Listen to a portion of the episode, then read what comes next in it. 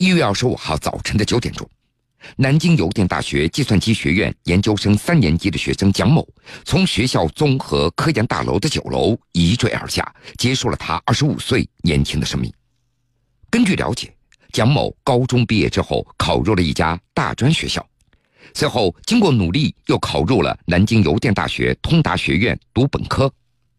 二零一三年成为南邮计算机学院的研究生。导师是张代远教授。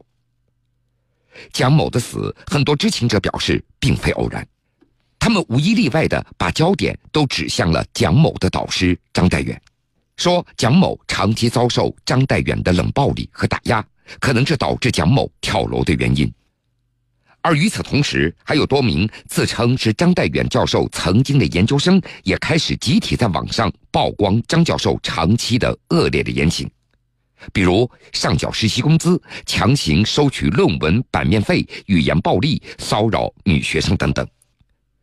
对此，一名十年前就在张代远教授门下的南邮的毕业生向记者说出了当年他自己的经历。我就看到，就是关于这个老师他收学生的钱这一块，就是实习的钱，还有发表小论文那个版面费，就本来是应该报销的，他都私吞了。这个肯定是属实的，因为当这这都是我们经历过的。把人框起来，把这个学生都都给我圈到这个实验室里，看得很严，然后出去实习你就给我钱，不给钱我就打压你。我觉得这一系列的都从这一个地方。那事情到底是不是这样呢？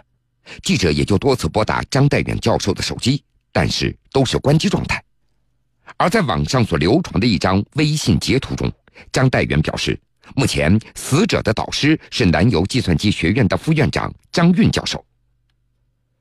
记者进一步了解到，说今年一月初，蒋某的导师的确由张代元换成了张运，而张运教授通过短信回复记者，表示关于换导师的事情，他只是接受了学院安排的工作，没有主动请缨。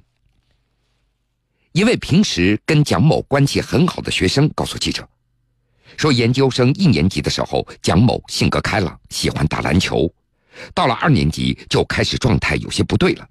原因是蒋某去了一家企业实习，回来之后并没有把实习工资交给张代远，张代远就认为蒋某坏了他所立下来的规矩，开始对蒋某不闻不问，并且建议学校让蒋某退学，这对蒋某的打击是很大的。慢慢的就出现了一些反常的情况，学院也害怕蒋某会出什么问题，所以就帮着他破例换了一个导师，但没想到悲剧还是发生了。开始换导师的时候，可能那几天他好像表现的也蛮正常的，然后我们也觉得也没什么问题了，东西换个导师。也许他思想上面估计又又有反复，然后心结比较大，然后他可能思想上又有反复，又是没有没有想开。但是换导师的话，毕业肯定也不能按时毕业，估计也又要重新开题，什么都要重新重弄一下，可能延迟半年或者一年。换了一名导师，这所有的一切都要重新再来。随后，记者在南京邮电大学研究生学院的一些学生口中了解到，网上声讨张代远教授不可理喻的言行，他们早有耳闻了，只是很庆幸自己的导师不是这个张代远。学生们还向记者透露，由于一些学长们的提醒，这些年没有人报考张代远的研究生，他大多数的学生那都是被调剂过来的。而关于这些年来学校是否对张代远的这些行为知情或者有过约束呢？学生们也表示不得而知。但是现实的申诉渠道上却显得十分的尴尬和无奈。学校有没有一些机制或机构来约束这个老师？说你如果跟老师关系搞得不好了，你可以去问学校，你可以找学校，学校给你申诉，有吗？确实，这个机制我觉得还是有点问题。一般。老板的权力会比较大嘛，然后你去跟学校交流的话，可能学校就会讲，呃，你这方面的话，他可能知道了，但是他不会就是说跟你解决。蒋某跳楼事件发生之后的第五天，一月二十九号的晚上，南京邮电大学方面通过他们的官方微博发布消息称，根据初步的调查，学校研究决定取消张代远硕士生导师的资格，停止他一切的教职活动。不过，记者也注意到了。这段消息中并没有具体通报做出决定的原因以及继续调查的时间表。随后，南京邮电大学宣传部的一位工作人员是这么告诉记者的：接下来学校还继续在调查他查一些问题，他并不是说调查结束了，没有结束。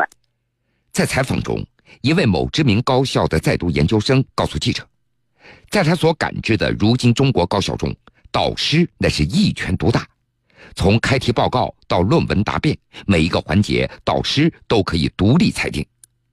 这种现象在理工科研院校当中是非常明显的。迫于毕业的压力，很多学生甚至已经沦为了导师的打工仔。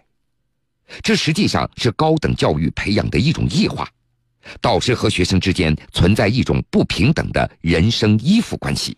导师在这段关系里面的主导权非常大，而学生呢，啊，只能听从老师的这个呃要求和控制。所以呢，未来的可能啊，希望能够进一步的引入导师组，是跟国外学习引入导师组的制度，不是由一个老师来决定研究生的呃学业和毕业。同时呢，研究生也要可以向学校和学院提出申诉，否则呢，这种无良导师把研究生那个逼迫自杀的这种情况，很可能会还会有这样的情况出现。本台特约新闻评论员陈刚教授更是直言，他说：“教授刁难学生的现象在高校是屡有发生。由于监督申诉渠道的缺位，遇到这样的情况，学生那是非常无奈的。谁来监督高校？谁来监督教授？现在高校教育的问题方面，尤其在师生关系方面，无人监。学生如果确实发生发现这样的问题，学生到什么地方去投诉？学生怎么表达自己的需求？所以这些问题。”确确实实在我们的管理体制上根本就空白，就缺位。这样的一起悲剧不是我们想看到和听到的。我们相信绝大多数的高校教授那都是德才兼备的，但是个别教授言行恶劣、道德缺位也是难以避免的。所以有人是这么形容研究生选择导师的，就如同金庸小说里到各个武林门派投师学艺。你可能选到了岳不群的门下，那是一个道貌岸然的伪君子；你也有可能选到了洪七公的门下，那是一个胸怀坦荡、提携后辈的一代大侠。在这儿，我们想说的是，年轻人读研究生都不容易，选择导师的时候要多问问以前的学长。如果发现导师有问题，要学会保护自己，同时要保留证据，积极向学校各个部门反映情况。无论如何。都不要走极端。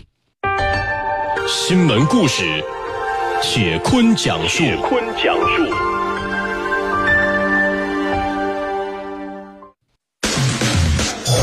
金井，铁腕出击，撒下天罗地网，请听坤哥说法。